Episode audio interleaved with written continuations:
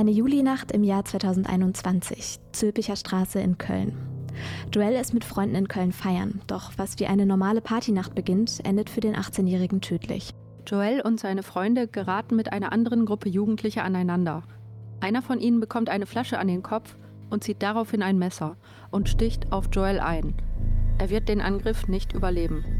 Warum dienen Messer so oft als Tatwaffe? Welche Faszination üben sie auf uns aus? Und was bringen Waffenverbote? Darum wird es heute gehen.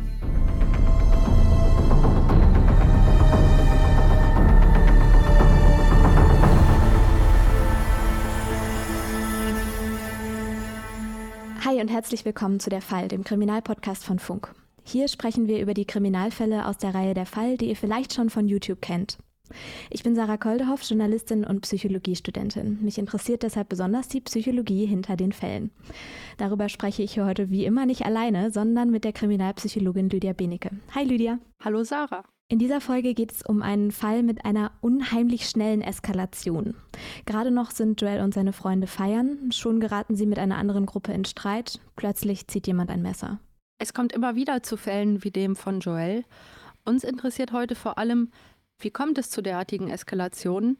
Wie wirken sich die Taten auf uns aus? Und warum sind immer wieder Messer im Spiel? Genau deshalb haben wir uns heute auch noch jemanden eingeladen, nämlich jemanden, die sich mit solchen Fragen besonders gut auskennt. Zu Gast ist heute die Kriminologin Elena Rausch. Sie arbeitet bei der Kriminologischen Zentralstelle des Bundes und der Länder und forscht dort zu genau zu dem Thema, was uns heute interessiert, nämlich zum Thema Messergewalt. Hi Elena, schön, dass du heute bei uns im Podcast bist. Hallo, ich freue mich, dass ich heute da sein darf. Das Messer als Waffe. Wir steigen einmal alle zusammen direkt in den Fall ein. Am 31. Juli 2021 ist Joel 18 Jahre alt. Er ist Fußballer und träumt von einer Karriere als Rapper. Die Nacht von Freitag auf Samstag beginnt für ihn wie für hunderte andere Jugendliche. Er trifft sich mit seinen Freunden, um auf der Zülpicher Straße in Köln feiern zu gehen. Die Zülpicher Straße, muss man dazu wissen, ist eine Ausgehstraße in Köln mit zahlreichen Kneipen und Bars, auf der gerade am Wochenende immer wahnsinnig viele junge Leute unterwegs sind. Ich kenne die Zülpicher selbst vom Feiern und weiß, wie es sich anfühlt, wenn die Straßen am Wochenende echt da richtig voll werden. Um 2.30 Uhr nimmt die Nacht für Joel und seine Freunde eine Wendung. Sie treffen auf eine andere Gruppe Jugendlicher und geraten mit ihnen in Streit. Ob Joel selbst daran beteiligt ist, lässt sich heute nicht mehr genau rekonstruieren. Die Teenager schreien sich gegenseitig an. Einer der Jugendlichen aus der anderen Gruppe wird mit einer Flasche am Kopf getroffen. Ob die Flasche von einem von Joels Freunden geworfen oder damit zugeschlagen wurde, wird später Gegenstand von Diskussionen sein. Plötzlich zieht der Getroffene, ein 17-Jähriger, ein Messer. Hektisch fliehen Joels Freunde, er selbst bleibt zurück. Vielleicht will er schlichten, vielleicht bemerkt er einfach nicht, was in diesem Moment passiert. Der andere Jugendliche geht mit dem Messer auf Joel los. Mehrmals sticht er auf ihn ein.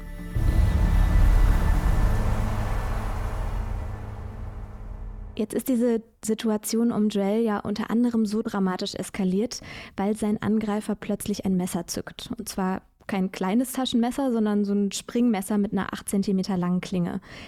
Elena, warum bewaffnen sich junge Menschen auf diese Art und ist das überhaupt ein Phänomen, das vor allem jüngere Leute betrifft? Ja, es gibt verschiedene Gründe, warum sich jemand dazu entscheidet, ein Messer mitzuführen. Ähm, zum einen spielt da vermeintlicher Selbstschutz eine Rolle, um eine gewisse Unsicherheit zu kompensieren, falls man in die Situation gerät, dass man sich wehren muss. Äh, zum anderen geht es aber auch darum, Stärke und Wehrhaftigkeit zu signalisieren, vielleicht gegenüber sich selbst, aber vor allem eben auch gegenüber anderen. Ähm, natürlich nehmen Leute auch Messer mit, um sie dann auch einzusetzen, zum Beispiel bei einem Raub. Es gibt auch harmlosere Gründe, natürlich erstmal ein Messer mitzuführen, wenn man Apfel essen will oder so. Es gibt bestimmte Subkulturen, in denen es einfach dazugehört, ein Messer dabei zu haben. Das ist da einfach Standard. Ähm, aber auch in bestimmten Peer Groups kann es so sein, dass man ein Messer mitführt, um auch da wieder Stärke zu zeigen. Das ist was, was möglicherweise auch hier in dem Fall eine Rolle gespielt haben könnte, dass dann da eben innerhalb von so einer Gruppe ein Messer mitgeführt wird. Und ist das dann ein Phänomen, was man eher bei jüngeren Leuten sieht oder zieht sich das so durch alle Altersgruppen?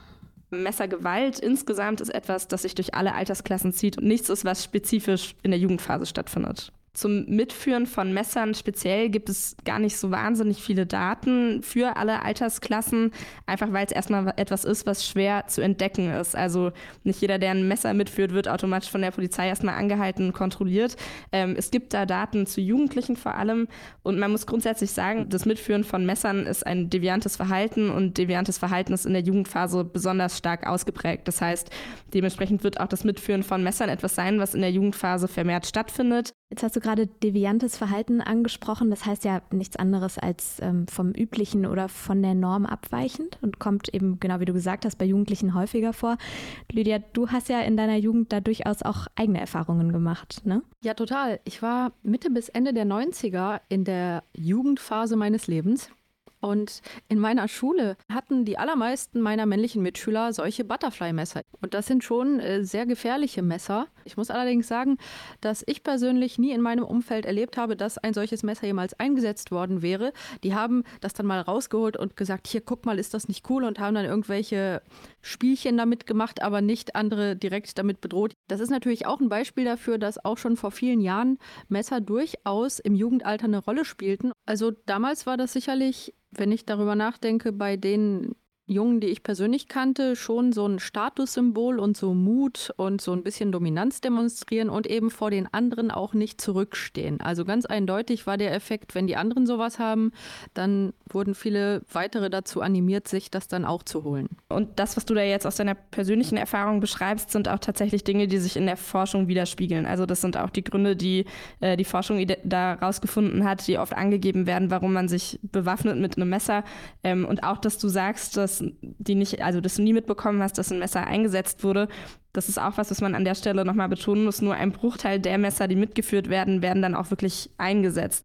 Jetzt ist ja mit Messern schon so ein gewisser Reiz verbunden. Also wir haben gerade drüber geredet, Jugendliche haben sie mit dabei, obwohl es verboten ist. Der Mörder wird häufig mit so einem langen Messer in der Hand gezeigt. Welche Faszination übt das Messer aus, Elena? Stärke und Wehrhaftigkeit, die assoziiert man mit einem Messer. Und das war auch historisch schon so äh, bei Rittern zum Beispiel, die Schwerter, die sie dabei hatten. Und auch in diesen Straßengangs gab es das ja oft, dass die sich mit irgendeiner Form von Klinge bewaffnet haben. Dann ist es einmal die Sache, dass es verfügbar ist. Jeder kann ein Messer ganz schnell an sich nehmen. Jeder hat das zu Hause in der Küchenschublade. Und deswegen ist der Beschaffungsprozess gar nicht so aufwendig. Was ich auch ganz interessant finde, so die negative Faszination, also warum es vielleicht so besonders schockierend ist, diese Fälle von Messergewalt, sind, ist ähm, vielleicht aus so einem psychologischen Aspekt heraus, dass der Einsatz eines Messers immer eine besondere Nähe und Intimität ja voraussetzt, anders als bei einer Schusswaffe, bei der ich ja aus einer gewissen Distanz jemandem äh, Schaden zufügen kann, komme ich der Person bei, einer, bei dem Einsatz eines Messers sehr nah. Also das mit der Wahrnehmung kann ich mir richtig gut vorstellen, weil bei mir ist es auch so, obwohl es natürlich irgendwo Quatsch ist, kommt mir subjektiv tatsächlich auch brutaler vor. Lydia, du arbeitest ja mit Straftätern, die durchaus auch Messer als Tatwaffe benutzen. Was sind denn dann die Erfahrungen, die du in dieser Arbeit so gemacht hast? In meiner Arbeit in der Sozialtherapeutischen Anstalt habe ich ja immer wieder mit Männern zu tun, die Tötungsdelikte begingen und häufig war dabei ein Messer eine Tatwaffe. Ich muss sagen, dass die Konstellationen sehr unterschiedlich waren. Das ist natürlich jetzt nur anekdotisch aufgrund der Fälle, mit denen ich dann persönlich gearbeitet habe im Rahmen der Rückfallpräventionsbehandlung. Aber zum Beispiel gab es da sowohl die Fälle, wo jemand zu Hause einen Streit hat mit einer nahestehenden Person und dann eben das Küchenmesser aus dem Messerblock in der Küche greift und auf die Person spontan einsticht. Aber wir hatten auch Fälle, wo beispielsweise die im Haushalt befindlichen Messer ganz bewusst eingesteckt wurden, um entweder sagten die Personen, sich dann sicherer zu fühlen draußen oder tatsächlich in der Absicht, damit irgendeine Tat zu begehen. Sei es jetzt ein Raub oder tatsächlich ein geplantes Tötungsdelikt. Und es gab dann auch andererseits die Fälle, wo jemand ganz bewusst in einen Waffenladen gegangen ist und ganz bewusst dort eine spezifische Art von Messern gekauft hat. Allerdings im Gros der Fälle, mit denen ich arbeitete, waren die Messer, die sich im Haushalt befanden, doch häufiger im Einsatz als jetzt Messer, die gezielt beispielsweise im Waffenladen gekauft wurden. Ja, das ist was, was wir auf jeden Fall auch in der Forschung sehen. Also Küchenmesser machen da mehr als die Hälfte äh, aller eingesetzten Messer aus. Und das ist auch was, was man tatsächlich in den Statistiken der Bundesländer, also in den polizeilichen Kriminalstatistiken sieht, äh, dass da ganz überwiegend Küchenmesser zum Einsatz kommen. Und das erklärt sich auch so ein bisschen daraus, dass Messer häufig in eskalierenden Konfliktsituationen eingesetzt werden. Und zwar sowohl außerhalb, sag ich mal, der eigenen vier Wände als auch innerhalb. Und ja, das sind sehr affektgeladene Konflikte, die sich hochschaukeln. Das sind Situationen der Eskalation, wie es ja auch wahrscheinlich hier im vorliegenden Fall war, dass es sich hochgeschaukelt hat. Und das sind aber ganz oft eben nicht die Butterfly-Springmesser oder ähm, welche auch sonst waffenrechtlich eigentlich verboten sind, sondern das sind auch häufig einfach Küchenmesser in egal welcher Form, die dann jemand dabei hatte, weil er einfach leicht rangekommen ist. Das heißt, man kann so ein bisschen zusammenfassend sagen, das Messer ist weniger so eine Waffe der Stärke, also etwas, was jemand jetzt sehr planvoll mitbringt, auch wenn es solche Fälle natürlich gibt, wie du auch gesagt hast, sondern eher eine Waffe des Affekts, weil es verfügbar ist. Was ja zu dem Fall, über den wir heute reden, tragischerweise total gut passt. Also ähm, nachts äh, Partymeile, aufgeheizte Stimmung, ähm, dann gerät man eben in Streit und dann hat eben jemand dieses Messer dabei. In einigen der Fälle, mit denen ich arbeitete, war es so, dass die Person erklärt hat, dass sie ein Messer mitführte, weil sie eigentlich sich verteidigen wollte in einer Notsituation. Da hatten wir Personen, die beispielsweise selbst Erfahrungen gemacht hatten damit, dass sie bei einer Prügelei schwer verletzt wurden oder ähnliches und die dann erklärt haben, dass sie beispielsweise in einer ganz ähnlichen Situation wie dem Fall, über den wir heute sprechen, dann nicht mit der Absicht, dieses Messer einzusetzen, beispielsweise irgendwo feiern gegangen sind, sondern sie fühlten sich sicherer weil sie das Messer dabei hatten. Und in der Rückfallpräventionsbehandlung ist bei der Tatrekonstruktion bei solchen Fällen immer ein relevanter Aspekt, dass wir mit den Personen darüber reden, dass wenn sie gedanklich sich auf eine solche Situation so vorbereiten, dass sie sich vorher vorstellen, wenn sie das Messer mitnehmen, wenn mich jemand angreift, dann ziehe ich das. Dann kann ich mich verteidigen. Das ist, was die dann denken. Dadurch fühlen sie sich dann stärker, dass aber dadurch ja die Handlungsoption, ein Messer einzusetzen gegen einen Menschen, bereits in ihren Gedanken vorhanden war. Und dass sie dadurch natürlich die Wahrscheinlichkeit erhöht haben in einer Situation, wo sie dann eben sich angegriffen fühlten, voller Wut waren, vielleicht noch mit Alkohol oder anderen Substanzen enthemmt, dass dann diese Handlungsoption besonders nahe lag, weil das Mittel wurde mitgeführt und sie hatten gedanklich bereits diese Situation und den Einsatz so durchgespielt. Und das ist immer ein wichtiger Punkt, weil die ganz oft dann sagen, ich wollte doch gar keinen umbringen. Und ich habe das doch nur mitgenommen, um mich zu verteidigen. Das war doch gar nicht meine Absicht. Aber wir müssen denen dann erklären, dass eben bereits so etwas mitzuführen und gedanklich durchzuspielen, es einzusetzen, der erste Schritt ist hin zu so einer Tat. In Deutschland selbst gibt es gar nicht so wahnsinnig viel Forschung oder sehr, sehr wenig Forschung zu Messergewalt und dem Mitführen von Messern. Aber in Großbritannien gibt es da sehr, sehr viel.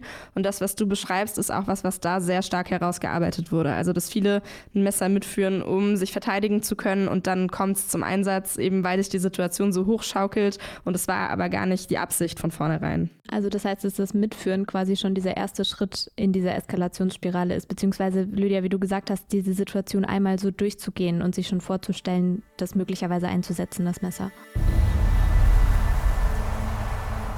Elena, du hast jetzt schon ein paar Mal deine eigene Forschung bzw. eure Forschung ähm, angesprochen. Ihr habt ja für eine eurer Studien etwa 500 Fälle untersucht, in denen Messer die Tatwaffe waren. Vielleicht Kannst du uns, bevor wir auf deine eigene Forschung zu sprechen kommen, kurz noch mal erzählen, was ihr eigentlich in der Kriminologischen Zentralstelle so macht? Die Kriminologische Zentralstelle ist die Forschungs- und Dokumentationseinrichtung des Bundes und der Länder für kriminologische Fragestellungen. Also wir führen Projekte und Studien durch, die sich eben mit solchen ähm, ja, kriminologischen Themen befassen und beraten insofern dann auch ein bisschen die Kriminalpolitik. Und genau, ein Teil davon war eben diese Beschäftigung mit Messergewalt wo ihr dann rausgefunden habt, zum Beispiel, dass eben in den allermeisten Fällen es tatsächlich nicht solche sind wie der, über den wir heute reden? Genau, ja. Also erstmal muss man sagen, dass es eben nicht die Messergewalt gibt und auch nicht den Täter oder die Täterin von Messergewalt. Das ist kein einheitliches Phänomen. Ähm, es ist eher Ausdruck von extremer gesteigerter Gewaltkriminalität allgemein. Und das ist ja auch ein breites Phänomen und da ist Messer eben ein Tatmittel, was häufig eingesetzt wird. Fälle wie hier spielen dann da natürlich eine Rolle, also in denen möglicherweise Alkohol irgendwie relevant war im Partymilieu, ähm, gegebenenfalls eine aufgeheizte Stimmung, wie eben in dieser Konfliktsituation aufgekommen ist. Und diese Konfliktsituation ist dann eskaliert, irgendwer wollte Stärke demonstrieren, warum auch immer, ähm, kam dann ein Messer zum Einsatz. Das sind natürlich Fälle, die es da gibt. Ganz, ganz überwiegend findet Messergewalt aber im sozialen Nahraum statt. Partnerinnen vor allem, äh, manchmal auch Partner, aber eben vor allem Partnerinnen sind da häufig äh, Opfer, auch Familienmitglieder, Freunde und Bekannte. Manchmal eben auch im Zusammenhang mit einer beruflichen Tätigkeit, wenn es jetzt zum Beispiel bei einem Raub eingesetzt wird, aber ganz, ganz überwiegend eben dieser soziale Nahraum. Und da ist dann eben auch wieder ja, die Verfügbarkeit entscheidend, denn das Wasser ist einfach dann vor Ort da. Und im Grunde unterscheiden sich diese Fälle eben stark in den Dynamiken, die eben abhängig vom jeweiligen Konflikt sind. Ihnen gemeinsam ist aber irgendwo dieses, diese Eskalation. Und das ist eben das, was man doch immer wieder sieht. Und da spielen verschiedene Faktoren schon auch noch eine Rolle. So etwas wie Gewaltopfererfahrungen, äh, psychische Ausnahmezustände, Substanzkonsum, die dann aber eben ja zu diesen Eskalationen im sozialen Nahraum oft beitragen. Das heißt aber ja schon, dass zwar vielleicht von der Konstellation, also zwei Leute, die sich vorher nicht kannten, Joel und ähm, sein Angreifer, dass das jetzt nicht so typisch ist, aber eben schon, wie du gerade gesagt hast, diese Dynamiken, die dahinter stehen. Ne? Also das ist sich diese Aggression dann extrem schnell hochschaukelt. Das kann in einem sozialen Nachverhältnis zwischen äh, Freunden passieren oder eben auch, wenn man sich so begegnet und dann ja in so eine Auseinandersetzung einsteigt, die vielleicht erstmal harmlos anfängt und dann aber eben sich immer weiter hochschaukelt. Und ich glaube, dass diese Dynamik schon auch gleichermaßen stattfindet in diesen ähm, Beziehungskonflikten, wobei da natürlich unter Umständen auch eine Vorgeschichte mit reinspielen kann. Ein Konflikt, der sich über einen längeren Zeitraum hochschaukelt und der dann eben so final eskaliert, aber bei dem es auch schon vor vorher Gewalt gab. Gibt es besondere Erkenntnisse, die vielleicht überraschend wirken aus eurer Forschung? Also wir haben ja schwere Gewalt mit und schwere Gewalt ohne Messer verglichen. Das heißt schwere Gewalt mit schwerer Gewalt sozusagen. Also natürlich sind das Erkenntnisse, die wir zu Gewalt sowieso schon haben, dass sie im sozialen Nahraum vermehrt stattfindet, dass psychische Ausnahmezustände da eine Rolle spielen, ähm, aber auch Substanzkonsum, Gewaltopfererfahrung und dass das aber alles etwas ist, was noch mehr für Messergewalt gilt. Also bei den ganzen Merkmalen haben wir einen Zusammenhang gefunden, der eben stärker bei Messergewalt vorliegt. Aber ich fand es spannend, weil man ja Messergewalt zum Beispiel auch aus der öffentlichen Berichterstattung vielleicht erstmal anders kennt. Zu dieser öffentlichen Wahrnehmung wollte ich dich jetzt eh noch mal was fragen, nämlich erzählen mir immer wieder Leute aus meinem Umfeld, dass sie das Gefühl haben, dass Gewalttaten mit dem Messer zunehmen. Spiegelt sich das in eurer Forschung wieder und was machen Fälle wie der von Joel mit diesem Gefühl? Ja, dazu muss man vielleicht erstmal den Begriff klären, weil Messergewalt, wenn wir über Messergewalt sprechen, reden wir über alle Delikte, bei denen ein Messer eingesetzt wurde oder bei denen mit einem Messer unmittelbar gedroht wurde. So ist es auch in den Statistiken definiert und daran knüpfen wir auch in der Forschung an. Und in der öffentlichen Wahrnehmung oder öffentlichen Diskussionen versteht man, glaube ich, unter Messergewalt sehr häufig nur diese Messerattacken im öffentlichen Raum auf Fremde. Und das ist was, was eben nicht die Statistiken widerspiegeln. Das ist nicht die Aussage, die die Statistiken treffen. Das sollte man vielleicht da immer noch mal betonen, weil ähm, ja, man sonst falsche Rückschlüsse zieht. Und wenn man jetzt eben diese Zahlen zu Messergewalt insgesamt anschaut, die gibt es noch nicht lange und die, die, gibt es auch vor allem nicht äh, flächendeckend mit einer einheitlichen Definition. Da, das ist im Gange, das umzusetzen, aber deswegen können wir eben nicht auf viele Jahre mit gesicherten Daten zurückblicken. Das bedeutet, so einen Trend zu beurteilen, ist da sehr schwierig, weil das kann ich ja nicht von einem Jahr auf das andere sagen. Manche Länder haben schon Zahlen, die da länger zurückgehen. Und wenn man den, die längere Perspektive sich anschaut, gibt es eben nicht so einen drastischen Anstieg. Jetzt im letzten ähm, in den letzten Veröffentlichungen der Statistiken für dieses Jahr gab es teilweise in manchen Ländern und auch in den Zahlen vom Bund ein bisschen höhere Zahlen. Das muss man aber vorsichtig erstmal betrachten, weil es ja auch ein Unterschied war von ähm, einem Jahr mit starken Corona-Einschränkungen noch zu äh, einem Jahr doch ja durchaus ohne solche Einschränkungen. Und Messer, haben wir ja schon gesagt, spielen vor allem in zwischenmenschlichen Konflikten eine Rolle. Und wenn sich weniger Menschen begegnen, dann kommen logischerweise auch weniger solcher Konflikte zustande. Und kann man irgendwie aus den Daten, die euch zur Verfügung stehen, ablesen, ob es eine Veränderung in der Art und Weise oder in der Qualität der Messerangriffe gibt? So richtig zeichnet sich das da auch nicht ab. Also es gab Messer wurden schon immer bei gravierenden Delikten, Gewaltdelikten eingesetzt. Das heißt, bei Tötungsdelikten wurden schon immer häufig Messer eingesetzt. Und solche Fälle wie jetzt der von Joel, der ist ähm, auch sehr gravierend, aber man muss sagen, dass das ja auch eine Form von einer Messerattacke auf eine vorher fremde Person in einem öffentlichen Raum und die Vorbeziehung gestaltet sich ja nur dadurch, dass es diese Auseinandersetzung gab. Das ist statistisch gesehen nur ein geringer Anteil an Messergewalt insgesamt. Der spielt aber eben in der öffentlichen Wahrnehmung die größte Rolle. Aber das ist schon wenn man jetzt alle Delikte betrachtet, einfach ja der geringere Anteil. natürlich ist jeder Fall schlimm und ich meine auch an dem Fall, über den wir heute reden, ist ähm, Joel ein Mensch zu Tode gekommen dadurch, durch diesen Angriff. Aber ich finde schon interessant, ähm, dass unsere Wahrnehmung da anscheinend nicht so richtig die, ähm, ja, die handfesten Daten widerspiegelt. Das ist gerade bezogen auf gefühlte Gefahr sehr bekannt, dass Menschen andere Situationen als besonders gefährlich für sich wahrnehmen als die, die nach objektiver Faktenlage gefährlich sind. Die Wahrscheinlichkeit, mit einem Messer von einer nahestehenden Person, einer gut bekannten Person angegriffen zu werden, ist viel, viel höher, wie wir ja schon gehört haben, als von einer völlig unbekannten Person. Und trotzdem haben Menschen, wenn sie Angst haben, eher Angst davor, von einer völlig unbekannten Person angegriffen zu werden, obgleich das eben sehr viel unwahrscheinlicher ist, weil wir alle subjektiv nach dem Gefühl sehr stark unsere Realität wahrnehmen. Und unser Gefühl legt uns nahe, dass Menschen, die wir kennen, dass wir die nicht als gefährlich einschätzen. Und deswegen sagt das Gefühl eher, dass es gefährlicher sei, einer fremden Person zu begegnen, die ein Messer ziehen könnte, weil wir uns nicht eingestehen möchten, dass nun mal die harten Fakten eher nahelegen, dass die engen Angehörigen und die Personen, die uns nahestehen, dass die statistisch gesehen die größere Gefahr darstellen. Ich zum Beispiel würde jetzt nicht denken, dass mein Partner mich mit dem Messer angreifen wird, obwohl das statistischer wahrscheinlich ist. Wahrscheinlich hätte ich dann auch eher mehr Angst, dass mir das auf der Straße bei einem Fremden passiert, obwohl das statistisch gesehen viel unwahrscheinlicher ist. Ja, und das spiegelt sich auch ziemlich stark in der öffentlichen Wahrnehmung, weil eben diese, zum Beispiel die Femizide, die mit Messern begangen werden, die eben auch einen großen Anteil einnehmen an den Delikten, die wir jetzt so in der Forschung sehen, über die wird gar nicht so stark berichtet, obwohl es oftmals wirklich sehr gravierende Delikte sind. Darüber wird deutlich, deutlich weniger berichtet und es ja, findet auch deutlich weniger Widerhall, sag ich mal, so in der öffentlichen Reaktion, vielleicht aus genau dem Grund, den du eben beschrieben hast. Ja, auf jeden Fall. Wahrscheinlich spielt in diese innere Wahrscheinlichkeitswahrnehmung auch mit rein, dass wir uns ja besonders gut an Ereignisse erinnern, die bei uns Emotionen auslösen, unter anderem eben auch Angst. Und die spielen dann eben in unsere Wahrnehmung auch besonders stark rein. Also wenn dann so ein schlimmes Ereignis doch passiert und darüber dann eben auch viel berichtet wird, dann nehmen wir das auch besonders stark wahr. Jetzt ist es ja so, dass nicht nur Waffen wie Messer auf uns so eine gewisse Faszination ausüben, sondern auch das Verbot solcher Gegenstände. Wir sprechen deshalb jetzt als nächstes über die Frage, was solche Verbote überhaupt nützen. Was bringen Verbote? Joel wird also von mehreren Messerstichen getroffen. Einer davon trifft sein Herz. Eine Passantin leistet erste Hilfe und der Rettungsdienst bringt ihn ins Krankenhaus. Trotzdem stirbt Joel kurze Zeit später an seinen Verletzungen. Er wurde nur 18 Jahre alt. Der vorbestrafte Täter wird später wegen Totschlags zu einer Einheitsjugendstrafe von sechs Jahren und drei Monaten verurteilt. Sein Anwalt hat gegen das Urteil Revision eingelegt, der Fall ist also noch nicht endgültig entschieden.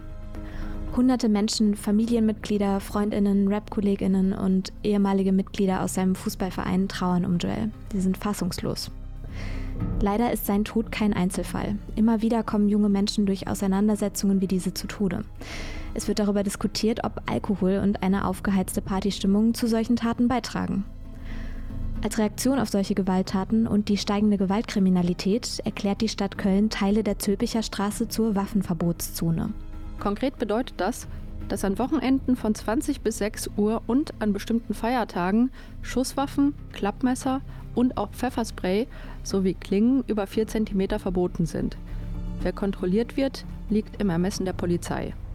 Die Hoffnung bei solchen Maßnahmen ist natürlich, dass solche Verbote zu mehr Sicherheit und weniger Gewalt führen. Jetzt stellt sich aber ja trotzdem die Frage, was bringen solche Verbote bezogen auf Straftaten tatsächlich? Lydia, wie würdest du das so einschätzen aus deiner Arbeit mit Straftätern? Wir haben ja darüber gesprochen, dass in den meisten Fällen das im Haushalt verfügbare Messer eingesetzt wird und dass in den meisten Fällen solche Taten auch gar nicht in den Bereichen erfolgen, in denen dann solche Waffenverbotszonen eingesetzt werden. Das heißt, für dieses Gros an Fällen würden diese Waffenverbotszonen dann offensichtlich nicht greifen. Es wäre dann natürlich die relevante Frage, ob die Anzahl der Fälle, die sich in diesen besonderen Bereichen abspielen, ob die dann relevant gesenkt werden können durch solche Zonen. Und das ist natürlich die Frage, die man nur mit harten Fakten klären kann, also mit Forschung. Ja, Elena, wie ist es denn bei Fällen wie dem von Joel? Bringen da Verbote etwas, um diese Problematik der Verfügbarkeit, über die wir ja vorhin auch gesprochen haben, zu umgehen?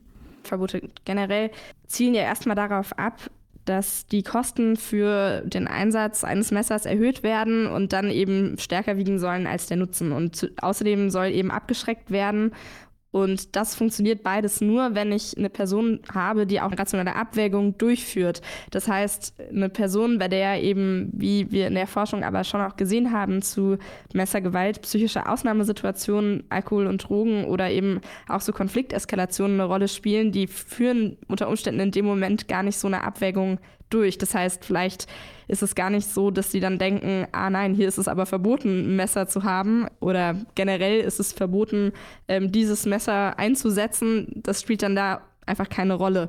Das heißt, da greifen Verbote dann unter Umständen einfach zu kurz. Prinzipiell ist es so, dass mehr Strafe nicht mehr abschreckt, sondern eigentlich ist es eher die Entdeckungswahrscheinlichkeit. Das heißt, Verbote müssen dann auch entsprechend kontrolliert werden. Und das Mitführen von Messern zum Beispiel ist etwas, was sehr schwierig zu kontrollieren ist, wenn man jetzt nicht unbedingt ähm, unfassbar viele Menschen anhalten und durchsuchen möchte, weil die wenigsten tragen das Messer in der Hand. Also habe ich es richtig verstanden, ich nehme jetzt nicht weniger wahrscheinlich ein Messer mit, wenn die Strafe wahnsinnig hoch ist, sondern eher, wenn ich das Gefühl habe, ich werde auf jeden Fall entdeckt.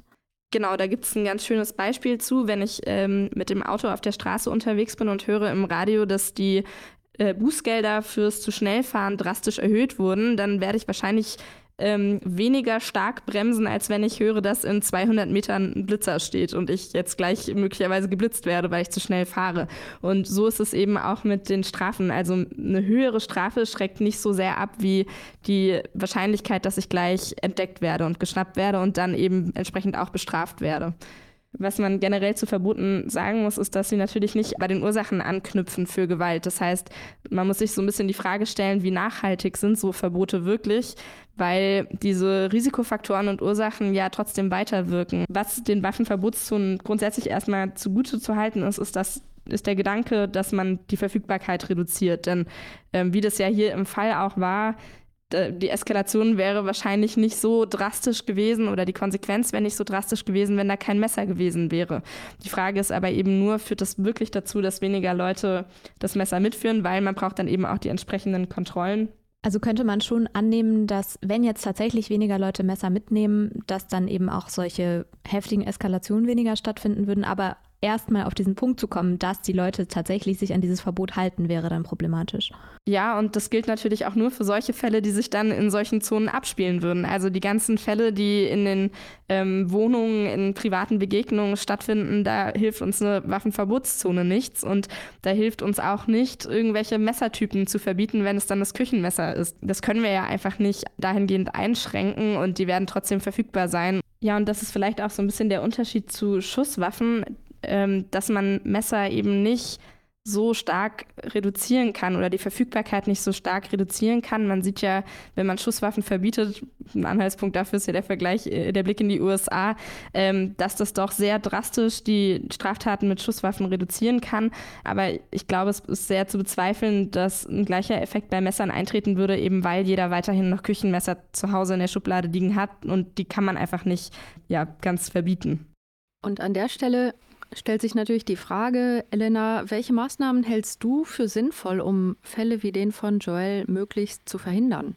Ja, auch da ist maßgeblich, dass Messergewalt eben ein Ausdruck von Gewalt generell ist. Und deswegen sind auch Maßnahmen der Gewaltprävention, ähm, die es ja schon gut etabliert gibt, da meiner Meinung nach die passende Strategie äh, es wäre sinnvoll, die eben flächendeckend zu etablieren und da rein zu investieren. Wenn man mal nach Großbritannien schaut, die äh, da sich eben auch schon viel und intensiv mit beschäftigen, die haben da jetzt auch so einen breiten Ansatz entwickelt, der eben und das ist auch das, was ich für entscheidend erachte, äh, bei den Ursachen und Risikofaktoren ansetzt, wie eben psychischen Problemen, wie Substanzkonsum, wie dem Umgang mit Konflikten. Da gibt es eben auch Programme, in denen verdeutlicht werden soll, was die Konsequenz sein kann, wenn man ein Messer immer mit sich rumführt. Dass es dann eben, Lydia, wie du eben schon angesprochen hast, in der Situation dann eben da ist und man dann plötzlich diese Handlungsoption hat, ich setze das Messer ein.